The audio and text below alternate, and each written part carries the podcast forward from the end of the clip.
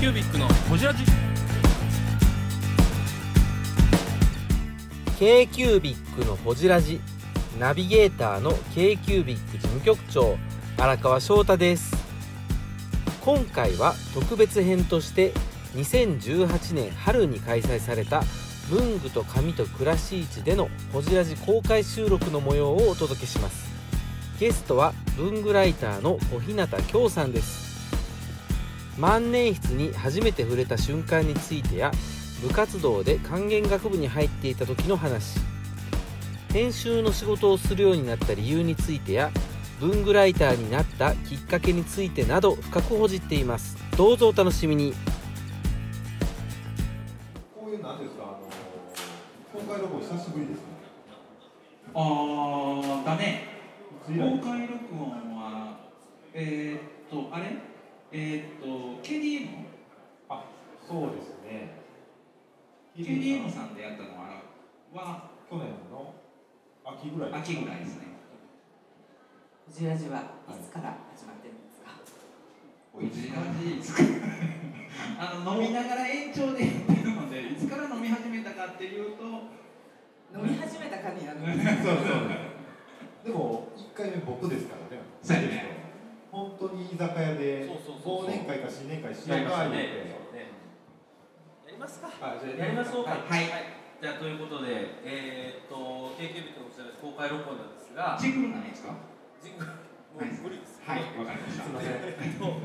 ジングルじゃなくてえー、っとホジラジは何から始まるんでしたっけ太郎さんあこちらじはあのいつも乾杯から始まります、ということでい代表乾杯のご発声をあはい、ありがとうございますお手元じゃあをドリンクをもしあるならばお願いしましたたじゃあ朝11時からすみません乾杯乾杯お願いしまあのす出店者さんが今ざわっとしましたけど。出店者の皆さんもぜひ飲みながらやっていただきたいなと思いますはいはい、こちらで始まりました。はあいりがとうございありがとうございますます今日は今日のゲストははいはい拍手え拍手あ拍手イベント感出してくれてるからはいあありがとうございますいつも通りにやりすぎお客様もうねビール一口入ったらねもう走り始めるよひどいです。はい。ということで今日のゲストはですね、えー、と今回、えー、文具と紙と暮らし市会場までわざわざ来ていただきました。えー、働きって今何やったどのぐらい。文具ライター、文具ライターの小日向京さんです。よろしくお願いしまおす。願いいたしますもう今や小日向さんって言うたら言うたら、ねもう各メディアを賑わしてはい。 スピード感おかしいな。 言いましょう。ちょっと落ち着いてください。えっと、ホジラジって聞いたことあるよっていう方、この辺に、あ、ありがとうございます。す。いらっしゃる、嬉しい。はい、長澤さん、長澤。澤さん、長澤さん 一です人ね。飛ばしてください。嬉しい。あの、K キュービックって我々三人がですね、ベンチャーメーカーの、あの、関西で活動してるメンバーでして。で、三人がその、何か音声コンテンツを残していこうということで、ずっとポッドキャストでラジオを配信してるんですね。であのゲストを毎回呼んでその方の人となりとかっていうのを聞いていくっていうのをあのメインにやってるラジオ番組でしてで最初安倍さんから始まり、2 5 6人はほじってますよね今までね文具中メインもねそれぐらいやってきてるかなと小日向さんはもう当初から小日向さん聞きたい聞きたいという話をしてよよううやくやく叶いましたね。こんな晴れの場でね晴れの場でできたということで嬉嬉しいしゅうございます。ですありがとうございありますがとうであのございます。基本的に「星ラジ」っていうのはその方の、えーとルーツを探る番組なので小日向さんこうこう我々知ってたらもうすでにもうメディアに出てらっしゃるというかいろんなとこでこう文なんて文房具で語られるということが多かったのでその前段階とかの話を聞いた上でで今日の本題である鉛筆ライブショーまでつなげるというはい。話をやっていきたいなと思ってますのでよろしくお願いしよまろす。しくお願鉛いします。筆ライブショーはもうぜひ楽しみにしていただきたいんですけどはい、昨日リハやりましてリねハやりましたね。やりましたリハやってる僕らが盛り上がりましたの でみんなポカーンってなると思いますけど上ねテンションが上がっちゃいます、がりましたね、はい。いい音ですよね。後ほどおお楽楽ししみみににやっていきたいと思いますので。よろしくお願いします。文具ライターの小日向京です k q キュービックのこじらじということで、あのもう台本もなくずかずかと言ってしまうんですけれども、とりあえず最初幼少期からいくいつものパターンでいきますか幼少期からごめんなさい どこからかそっからね文具とかに興味持ったそうそうそうそう、はいはい小さい頃から文具好きな子供だったとかそうですねあの幼稚園に行く前ぐらいだったかに結構前から結構小さいですねえ6歳ぐらいそうなんですね、はいあの新聞が、まあ、こたつの上とかに置いてありますよね家族のはい家で、はいはいあの一はい面の見出しの文字に聞かれたんですよ新聞の、文字に行かはれいたん文です字かに本当ですかへ本当そうです文字ええあれが文字だということもよくわからずまあなんか形が書いてありますよはいね、子供にとってみたらいはいはい文字がわからない、あれが可愛らしいなと思ってあれと同じものを書くようになったんですよ紙にかっこいい模様やと思ったそうそうなんですそうなんですああ言うたら小学校入ってないからまだ文字習ってないうん、そうですね。その形がいいなと思って、へーでその一連の見出しとか大きな字で書いてあるので、はいはいはいはいまあ、見やすいし、えそれを紙に書き写してたんですね。ーでその時クレヨンとかそういったものを使ってたんですが、画数の多い漢字はなかなか書けないんです。はいで最初に書いたのがあの昭和何十何年何月何日何曜日って隅っこの上の方に書いてあーる右上はいははいいはいあれを書いたんですけど何曜日の用の字だけが大きくなっちゃうん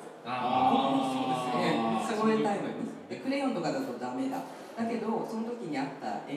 筆で書くとま結構書けるぞみたいなへー同じ大きさでへーそういうのをいろいろ模索してえそれが小学校入る前前ですねえそれでそんこなのの食いついたんや道具を変えるとこんなに変わるんだっていうことに気づいてからいつもその新聞の見出しとかいい文字があるとその形を書いていくへ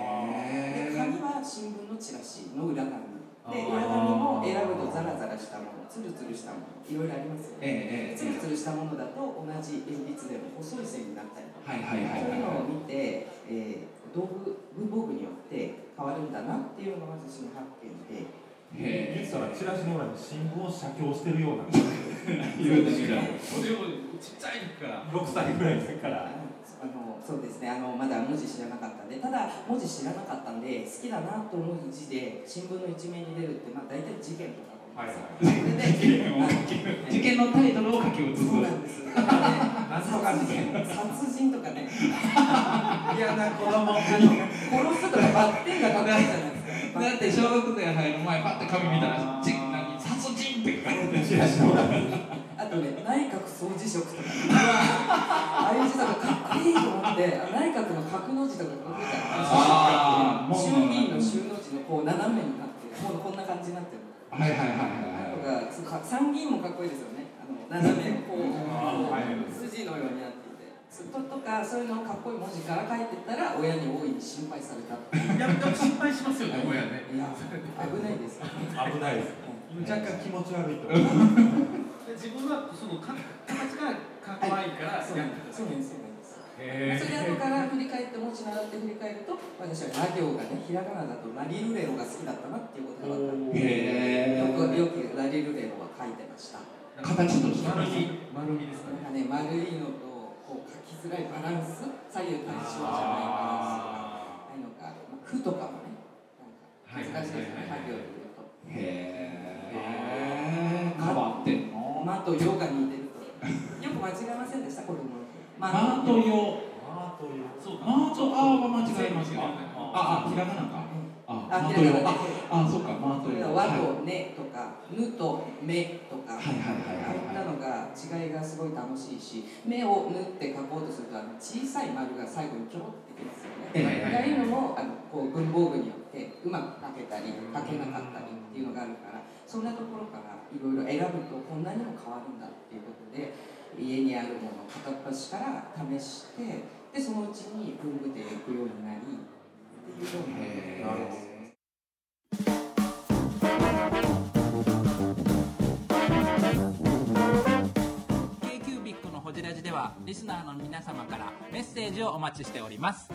アドレスは info.kcubic3.com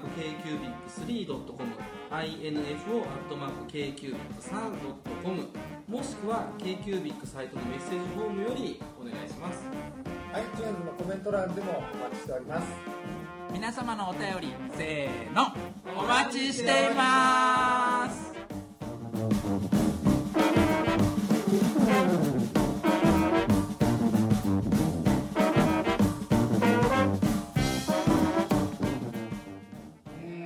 ってる環境だったんですそかんなに恵まれてはいなかったんですけれども、あのたただまあ一通り鉛筆ボールペンとかやってはいで、まあ、うちの親は万年筆は1本しか持ってなかったんですけど、小学校になる時にこっそり試し書きをして、はいこれが欲しいと思ってであのそれがね今だと思うとモンブランの146だったんですねそれであの子供の小学生の時に父親に「これが欲しい」「ちょうだい」って言ったら「ダメ」って言われてそれでそれはダメですそうなんですよそれで二十歳ぐらいになってからなんかこうマネ室は親から譲るもんだよみたいなこと言ったらダメとか言あ自分ってから言うたんですそうそうなんですよでこの前生意気な子供ですねそれこの前もあのそろそろどうかって言ったら嫌だっていうまだ譲ってくれないっていへーうちょっと絵話ですね今の本当だずっもとうね何十年がかりですよへねーすごいですね小学生の頃にもう万年筆気になる存在やったんですそうでねすね気になってますめちゃくちゃ気になってますその話友達と会います小学校の友達いとや合わな合わないいですよねななんかねクラスでね鉛筆使ってる人がいるとねそそれ何って言うと鉛筆って答えられて、うん私は三菱鉛筆かトンボ鉛筆かってそっちを 聞いてあ丸軸かこう何何角軸かとかねはいそういうの聞きたいのにちょっと話が噛み合わないこはといが多かったかな、えそれがまあ小中そうのなんですそうそう一です貫ですはよねいはいずっと角線なんか切る貼るとかにはいかあず切るのもね楽しいですよねハサミとかカッターとーか面白いですよねでもまあどちらかというと覚悟だったのうで、んはいまあカッターでも手にすると切るのが楽しいとそれで文字を書きたくなるんですよ文字を切りたくなるっていうね文字をカッタ文字ーでが好きなんですね。そうですあカーブが文字探しに香港とか行ってはりましたもんねそうですね今でも言ってはりますかねら行ってはりねますよね今日もねここに来るまでの間素敵な文字がたくさんあったので、はいあもう一番近くではそこの神戸税関っていうところああのビルのとこのカーブの丸角のあのビル取ってありますよねあの字が素晴らしいと思って写真を撮っていたらなかなか気もつかなかったっていうことえでマンホールですごいかっこいいんで見てみてくあださいります今の流れから言うと響きそうですよね神戸税関ってね衆議院かなんかそうですね ー幼少の頃のあれはね。ずっと続いてるんですねそしたそらうですね今まだでもだから香港に習字習いに行ってるんですよねあそうですねあのバスの看板文字っていうのがどこ行きみたいなダッシュボードに手書きで書いてあるんですけどその文字がとても味わい深くて、はい、手んですか。赤と青の字で使われ書あかれれてるあれってペンキですペよンキですねだからペンキであのー筆で筆で書いて書はくるっていへうえ。墨とかじゃないペンキだよすごいな。そのあの先生じゃないんやけどそのバスの行き先を書いてる職人さんのところに習いに行ってるすごい。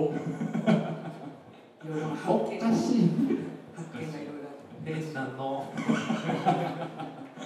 でそんな小を過ごし中高と年齢が進んでいくときに部活とかやってたんですか部活あのー、管弦楽部っていうおバイオリンを弾いてましてバイオリンを弾いたへへえその理由がですね、はいバイオリンの弓があるんですけど、はいはいあれの木の木と馬の尻尾なんですよね。はい木のゆ木のところのこのね持ち手あたりがね六角形をしてたんです。六し角てます形。ねしてこますれねね鉛筆みたい六角軸みたいなんですよ。それでそこそこで。鉛筆みたいな楽器があると思って いや鉛筆みたいな感じではないですこれが本体ではないですけど。しかも調整するパーツでしょあれそうそう何かそう調整そうなんですそうなんですそれでねちょっと使いたいなと思って、えー習い始めたっていうことからへー管弦楽部に入ってはいなんかこう、えー、なんかモーツァルトとかねはいはいはいベートーベンみたいな感じの曲を聴いてました。はい音はどうでもよくてここの持ってるこれが気持ちいいまあ、音もね大事なんだけど そうこここれによってまた音変わるからあここによってえーこの木の素材とかね、へーなのでそれって全く同じじゃないですか文房具とああなるほ文房具をど何使うかによってそっか文字書く文字や気分が変わってくる道具によって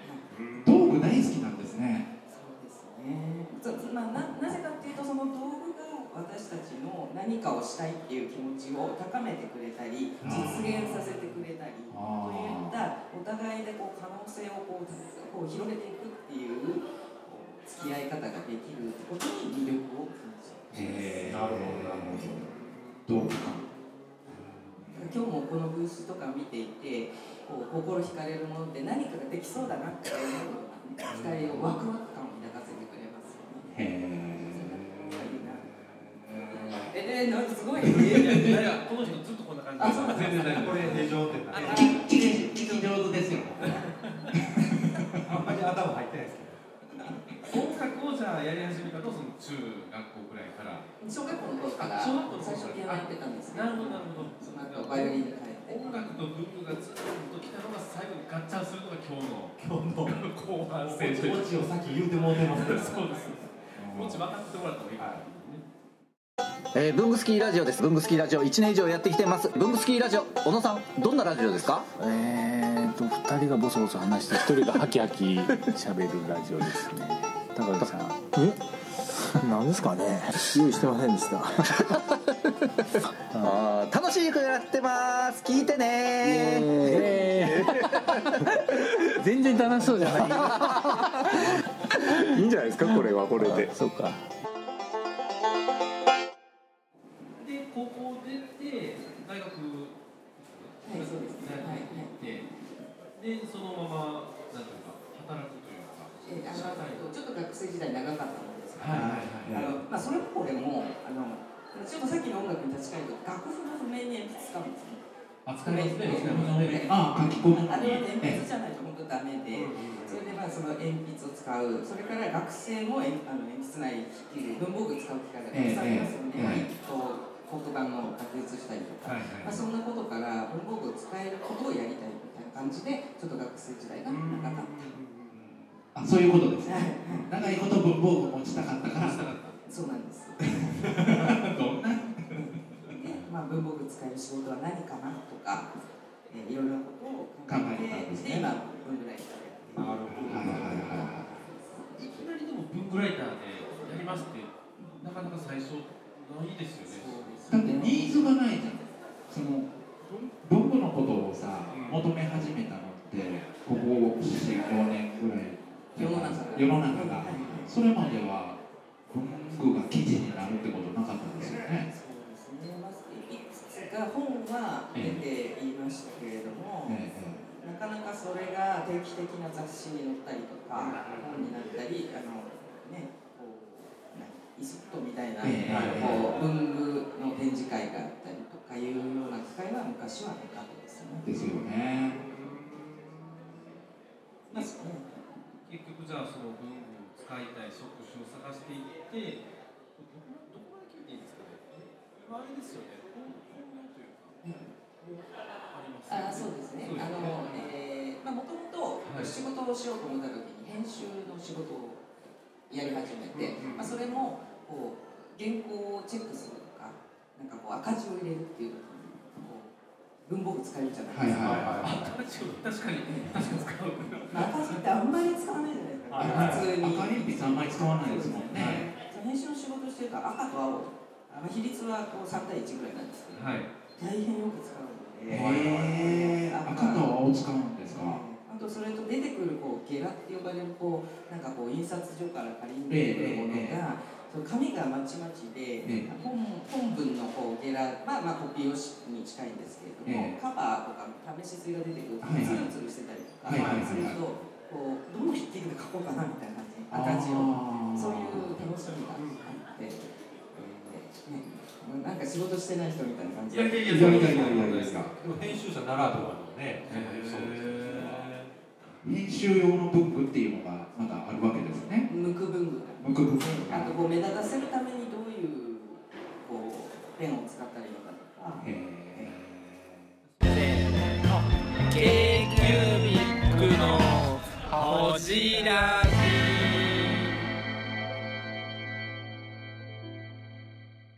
ういう編集の仕事をしながら文具ライターとしてもそうですね。はい。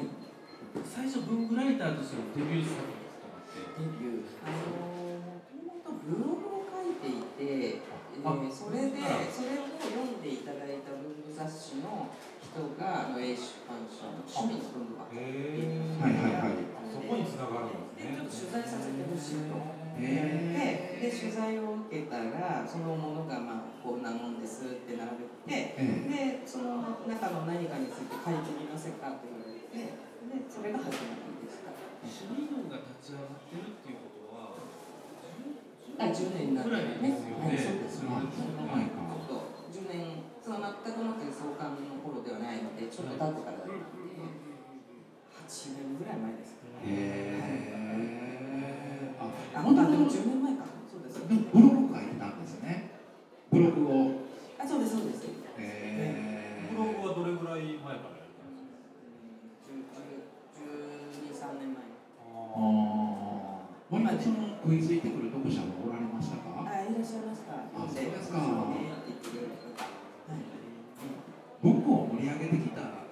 あれですよねもう一番起爆剤的な存在ですよねだからみんながさあの文庫が好きっていうのを引っ張り出してくれたわけですよねそうですごめんちょっとポワンとしてすいませんぼわっとしてるからちょっと黙ってて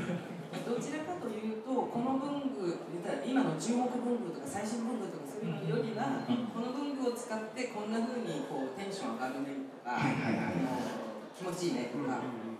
そういうふうなことを書いてるのでこうなんか情緒情緒感覚はいはいはい文具に対してき気持ちよさ